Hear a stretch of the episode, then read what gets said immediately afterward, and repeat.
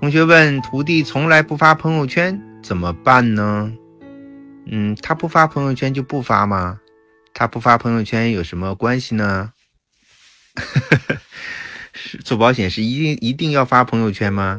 如果他有自己的方法，能有源源不断的客户，这不也是很好的事情吗？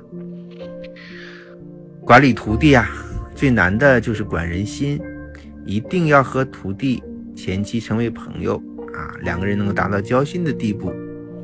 从另外的角度来讲，我们和徒弟之间其实不是师徒，我们可能也教不了人家什么。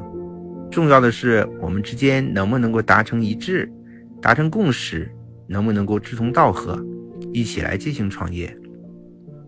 所以，我们不能够居高临下，不能够认为呢。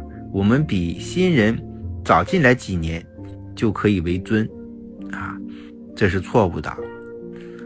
我们和徒弟之间其实是协作的关系，因为有一天你要招收比你更牛的人作为你的徒弟，对不对？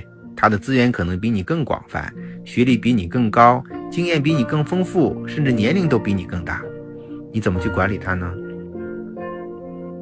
所以呢，师徒之间啊，不是上下级的关系，更多的是资源整合、合作共生的关系。我们要正确的去面对师徒之间的关系，平等的相互尊重，一起想办法，啊，这样才能够度过我们面前共同的困难，